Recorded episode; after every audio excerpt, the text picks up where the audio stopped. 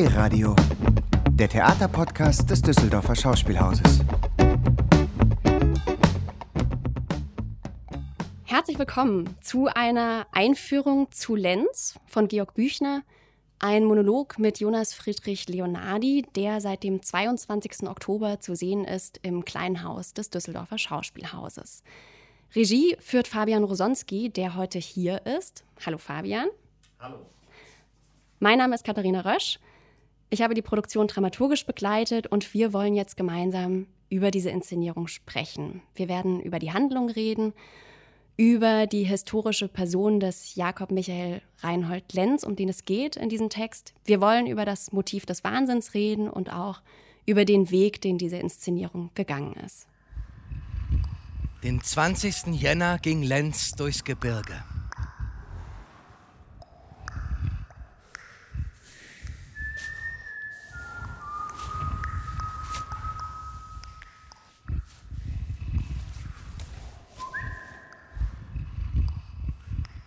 Die Gipfel und hohen Bergflächen im Schnee, die Täler hinunter, graues Gestein, grüne Flächen, Felsen und Tannen.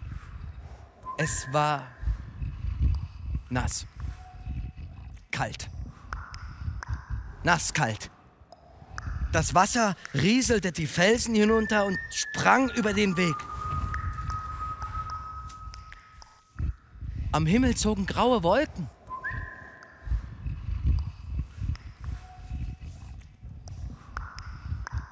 Aber alles so dicht. Und dann dampfte der Nebel herauf und strich schwer und feucht durch das Gesträuch. So träg. So plump. Ja, das war Jonas Friedrich Leonardi, der, wie gesagt, den Lenz verkörpert an diesem Abend und viele andere Figuren, wenn ich das vorwegnehmen darf. Am 20. Jänner ging Lenz durchs Gebirge, so fängt dieser Text an. Fabian, was ist das für eine Reise, die da beschrieben wird? Magst du mal kurz erzählen, worum es geht? Ja, also der Text beschreibt tatsächlich eine historisch reale Reise, nämlich die des Jakob Michael Reinhold Lenz, wie du schon erwähnt hast. Das ist eine ganz konkrete historische Figur. Der äh, Mann war einer der berühmtesten, bekanntesten Dichter des Sturm und Drang, war Freund Goethes und wurde recht hoch gehandelt zu seiner Zeit.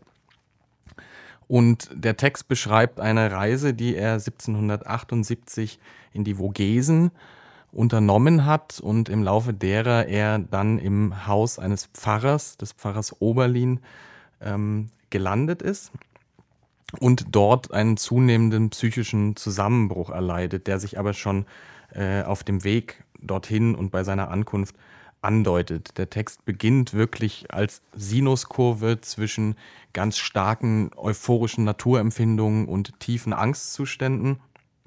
Dort im Haus des Pfarrers findet er dann ein bisschen Ruhe, äh, stürzt sich in das Gemeindeleben mit dem Pfarrer, sucht Halt in der Religion, den er zunächst auch findet. Das Ganze wird dann ähm, erschüttert durch den Besuch eines Bekannten von ihm, der auch dort im Haus dieses Pfarrers plötzlich auftaucht und ihn an alles erinnert, Botschaft von seinem Vater mitbringt, der ihn sehr unter Druck setzt, er solle doch zurückkehren und einen anständigen Beruf annehmen, nicht unbedingt Schriftsteller sein.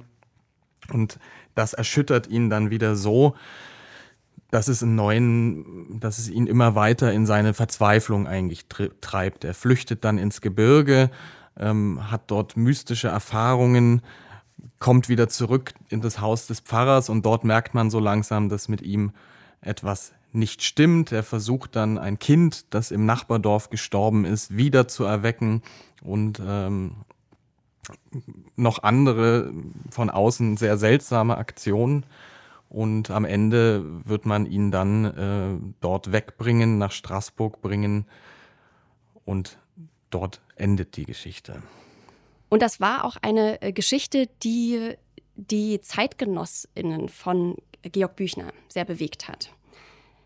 Vielleicht muss man da noch mal etwas weiter historisch ausholen, wer das war, äh, Jakob Michael Reinhold Lenz. Das war also ein äh, Sturm- und Drang-Autor, der ähm, seine bekanntesten Dramen äh, Hofmeister, Soldaten der Neuen Menoza in Straßburg geschrieben hat, in einem damals intellektuellen Zentrum in Europa. Äh, nach seinem Tod ähm, wurden diese Stücke einer breiten Öffentlichkeit bekannt. Also zu Büchners Zeiten erst wurde der als Autor entdeckt. Und ähm, ja, dieser Mann hatte eigentlich Theologie studiert, wollte eigentlich den Pfad seines Vaters einschlagen und hat dann etwas Außergewöhnliches gemacht. Er hat sich dann äh, zwei Baronen angeschlossen, ist mit denen nach Straßburg äh, gegangen, hat sein bürgerliches Leben also auf eine Weise hinter sich gelassen.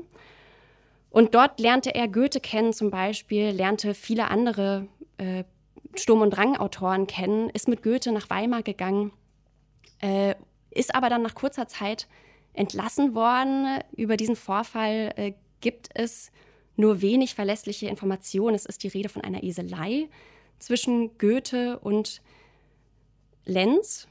Und äh, danach war er rastlos unterwegs, immer wieder bei Freunden im Elsass, in der Schweiz, ist nach Emding gegangen und so weiter. Und wurde dann also zur Erholung zu diesem Pfarrer Oberlin geschickt, in die Vogesen, wo es dann zu diesem psychischen Zusammenbruch kam, den Büchner beschreibt und den auch viele andere Autoren nach Büchner adaptiert haben. Ähm, man muss dazu sagen, dass dieser Text von Büchner auf dem Bericht dieses Pfarrers Oberlin äh, beruht, den er in seinen Notizen, in seinen Tagebüchern angefertigt hat, auch um sich selber ähm, später abzusichern. Und dieses, dieser Bericht ist Büchner in die Hände gefallen und er hat ganze Passagen daraus äh, übernommen, hat auch die Erzählung in der dritten Person zum Beispiel beibehalten über Lenz. Ähm, aber er hatte dabei natürlich nicht nur ein rein biografisches oder dokumentarisches Interesse, sondern offensichtlich hat ihn diese Geschichte auch sehr fasziniert und inspiriert, sonst hätte er sie nicht in eine Erzählung verwandelt. Es liegt nahe zu vermuten, dass sich Büchner mit diesem Lenz auch ein Stück weit identifiziert hat. Beide waren politische Autoren, beide waren sehr jung, beide haben einen schwierigen Lebensweg, ein schwieriges Verhältnis zum Beispiel zu ihren Eltern. Und ähm, man kann sozusagen deshalb auch annehmen, dass Büchner sich ein bisschen in ihm wiedergefunden hat und es deshalb auch einen Grund hatte, dass er so begeistert war von diesem Stoff, der ihm da in die Hände fiel. Und er hat auf Grundlage dieses Berichtes ähm, dann aber natürlich auch Sachen frei hinzuerfunden, zum Beispiel das ganze Innenleben von Lenz, das dort geschildert wird. Das ist sozusagen sein dichterischer äh, Beitrag dazu. Und es ist damit eigentlich festzuhalten, dass es eine biografische Fiktion ist, was Büchner dort geschrieben hat. Es basiert auf dem Tatsachenbericht und ist dann aber eben erweitert um eine, eine fiktive Komponente Du hast ja vorhin auch so äh, die Handlung äh, skizziert, ähm, allerlei sonderbare Dinge, die sich da abspielen in Waldbach. Mir geht es so, wenn ich den Text lese, ähm, dass ich mich immer zu frage, wieso passiert Lenz das? Wieso macht er das? Wieso handelt er so? Wieso fühlt er so? Und dass ich dafür nicht richtig eine Antwort finde in diesem Text. Wie geht's dir? Wie ging es euch auf den Proben? Was hat euch da am meisten interessiert? Ja, also es ist, war bei diesem Text tatsächlich der Aspekt des sogenannten Wahnsinns, der mich daran am meisten interessiert hat. Ähm, einfach weil ich dazu eine persönliche Verbindung habe durch einen äh, guten Freund, der an einer bipolaren Störung leidet und jetzt schon zweimal auch über einen relativ langen Zeitraum in manischen Phasen steckte, in denen er dann eine ausgewachsene paranoide Schizophrenie, wie man das diagnostisch benennen würde, hatte. Und ich habe ihn da auch durchbegleitet, was nicht ganz äh, leicht war und habe dadurch eben eine sehr persönliche Verbindung zu dem Thema. Und es war das, was mich äh, am meisten interessiert hat, auch vor dem Hintergrund der Frage, was heißt es eigentlich? Wahnsinn. Was heißt ein abschätziges Wort wie verrückt? Und wie nimmt der sogenannte Verrückte sich von innen wahr? Und wie ist die Differenz? Das ist wahrscheinlich der interessanteste Punkt. Wie ist die Differenz von Außen- und Innenwahrnehmung bei psychischen Störungen? Ja, das ist wirklich ein äh, gutes Stichwort. Ich würde da gerne nochmal historisch ausholen, äh, denn die historische Ebene ist nicht zu vernachlässigen bei diesem Text. Denn die Situation, in der sich Lenz befindet, äh, die unterscheidet sich fundamental von der heutigen Situation. Also damals zu Lenz Zeiten, vielmehr noch äh, zu Büchners Zeiten, wurde erst der Begriff des Wahnsinns geprägt. Äh, erst damals sind, äh, ist psychologisches Wissen entstanden, also Krankheitsbilder, die damals noch andere Namen hatten, die sicherlich auch anders äh, sich abspielten. Die Melancholie, der Wahnsinn, von Blödsinn und Idiotie hat man damals geredet. Es sind Psychiatrien äh, entstanden um 1800 ähm, und Behandlungsmethoden. Und so wurde eben erst der Wahnsinn institutionalisiert.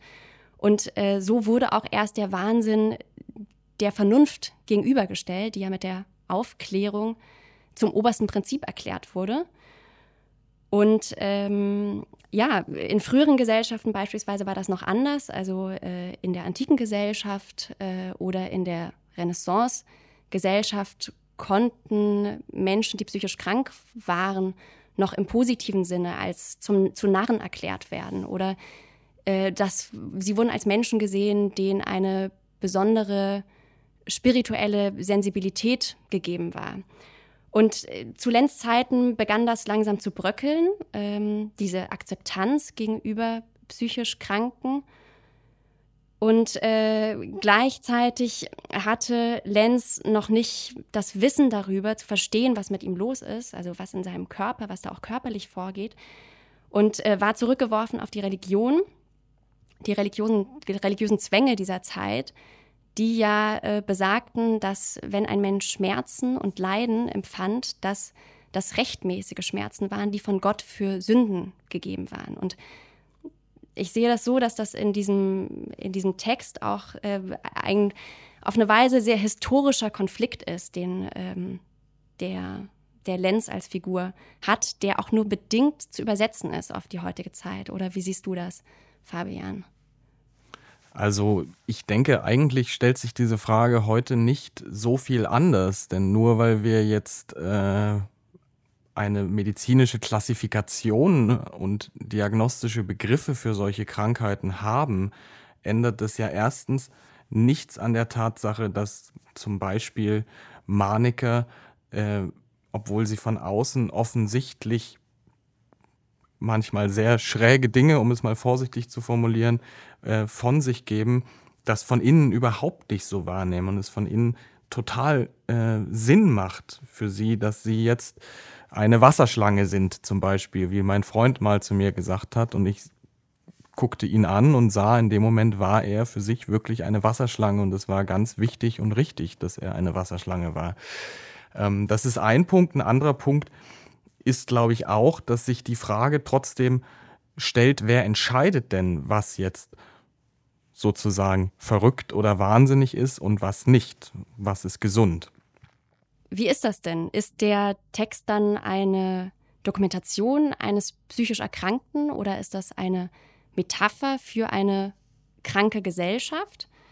Oder äh, kann man da überhaupt mehrere Dinge gleichzeitig sehen in dem Text? Was sieht man, wenn man die Inszenierung sich anschaut? Also ich würde ganz klar antworten, ja, es stecken natürlich äh, eine Vielzahl von äh, Themen in diesem Text drin. Es ist eine Dokumentation einer psychischen Erkrankung. Es ist aber gleichzeitig auch eine Anklage an die Gesellschaft, die einen solchen Kranken hervorbringt und als Kranken definiert, würde ich sagen. Es ist zum Beispiel für mich ist das Thema Isolation sehr prominent vorhanden in dem Text. Lenz kommt nirgends an. Äh, von seinen Eltern zum Beispiel wird er überhaupt nicht gewertschätzt für den Lebensweg, den er einschlägt. Er hat auch nicht so richtig die Erfolge, die er sich wünscht oder ist mit seinem eigenen Schaffen nicht so zufrieden. Er hat ein ganz starkes Bedürfnis nach einem starken Empfinden, vor allem einem starken Naturempfinden, sich mal zu spüren, die Welt mal zu spüren und das alles gelingt ihm nicht. Er ist wie in so einer Blase drin und kann da nicht nach draußen durchdringen und insofern halte ich zum Beispiel Isolation für einen äh, sehr wichtiges Thema in dem Text, das auch, glaube ich, sehr aktuell jetzt gerade umso mehr ähm, und sehr modern ist. Wenn ich nicht manchmal ins Gebirge gehen könnte, die Gegend sehen könnte, durch den Garten gehen und durch ein Fenster hineinsehen, ich würde toll. Toll. Jeder hat was nötig. Wenn er ruhen kann, was könnte er mehr haben? Immer steigen, ringen und so in Ewigkeit alles, was der Augenblick einem gibt, wegwerfen? Und immer darben, um einmal zu genießen? Es ist mir jetzt erträglich und da will ich bleiben. Zum Abschluss vielleicht noch ähm, eine Frage an dich, Fabian. Was war für euch denn die größte Herausforderung bei dieser Produktion, bei diesem Text? Ähm, der Text birgt sozusagen für die Bühne eine Schwierigkeit, die darin besteht, dass äh, der Text in der dritten Person und der Vergangenheit geschrieben ist. Also das heißt, Lenz ging durchs Gebirge und er kam nach Waldbach ins Pfarrhaus und so weiter. Und das macht es natürlich für uns zur Herausforderung, dass dort nicht dann ein Schauspieler auf der Bühne steht, der diesen Text erzählt, sondern dass man die Figur Lenz tatsächlich sichtbar machen kann. Auch wenn er über sich selbst in der dritten Person spricht. Ich wollte den Text nicht verändern. Ich bin ein sehr großer Freund davon, Texten auch zu vertrauen und die so zu nehmen, wie sie mal entstanden sind. Und dementsprechend haben wir da sehr stark dran gearbeitet, wie man die Figur trotzdem als Lenz sichtbar machen kann. Und wie dort seine, seine Welt auch entstehen kann, wie es szenisch werden kann. Ähm, unsere Bühnenbildnerin hatte dort eine sehr schöne Idee, die daraus besteht, dass er mit weißen Klebestreifen auf die schwarze Bühnenwand äh, Konturen von Gebirgen, von dem Pfarrhaus, äh, von der Kirche und so weiter aufklebt und so relativ schnell äh, dann doch plastische, szenische Bilder entstehen und man mitten in der Geschichte ist, statt sie nur zu hören. Ähm, ein anderes Mittel, was wir benutzt haben, ist eine sogenannte Loop Station. Also das ist ein Gerät, wo man äh, Tonspuren aufnehmen und dann in Schleife abspielen kann und dann kann man noch weitere Geräusche oder Melodien dazu machen und so baut sich Stück für Stück eine Klangkulisse auf. Und das ist etwas, was Jonas sehr meisterhaft beherrscht und was für uns äh, ein totales Geschenk war für die Inszenierung ähm, und was wir sehr oft ähm, benutzen. Ja, vielleicht belassen wir es mal dabei. Vielen Dank, Fabian, für das Gespräch. Und zum Ende hören wir noch mal rein in einen letzten Ausschnitt aus dem Stück, wo man auch mal richtig hört, wie Jonas Friedrich Leonardi mit dieser Loopstation umgeht.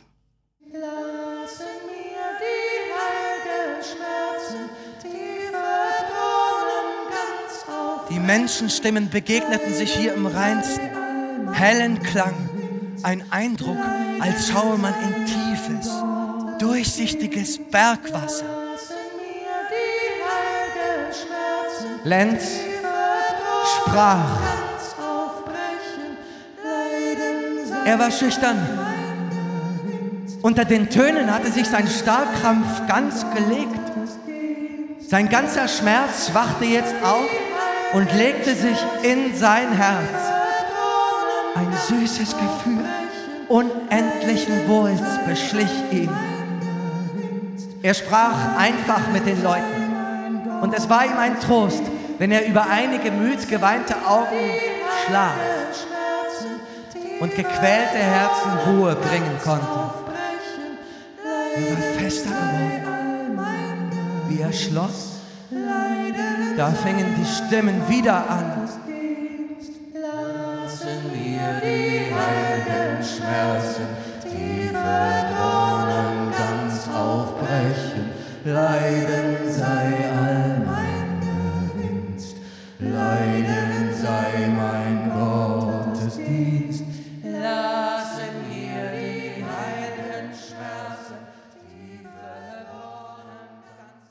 Das war Jonas Friedrich Leonardi, zu sehen in Lenz von Georg Büchner. Regie führt Fabian Rosonski und die Bühne macht Paulina Barreiro. D-Radio, der Theaterpodcast des Düsseldorfer Schauspielhauses. Im Netz unter www.dhaus.de und auf allen gängigen Streaming-Portalen.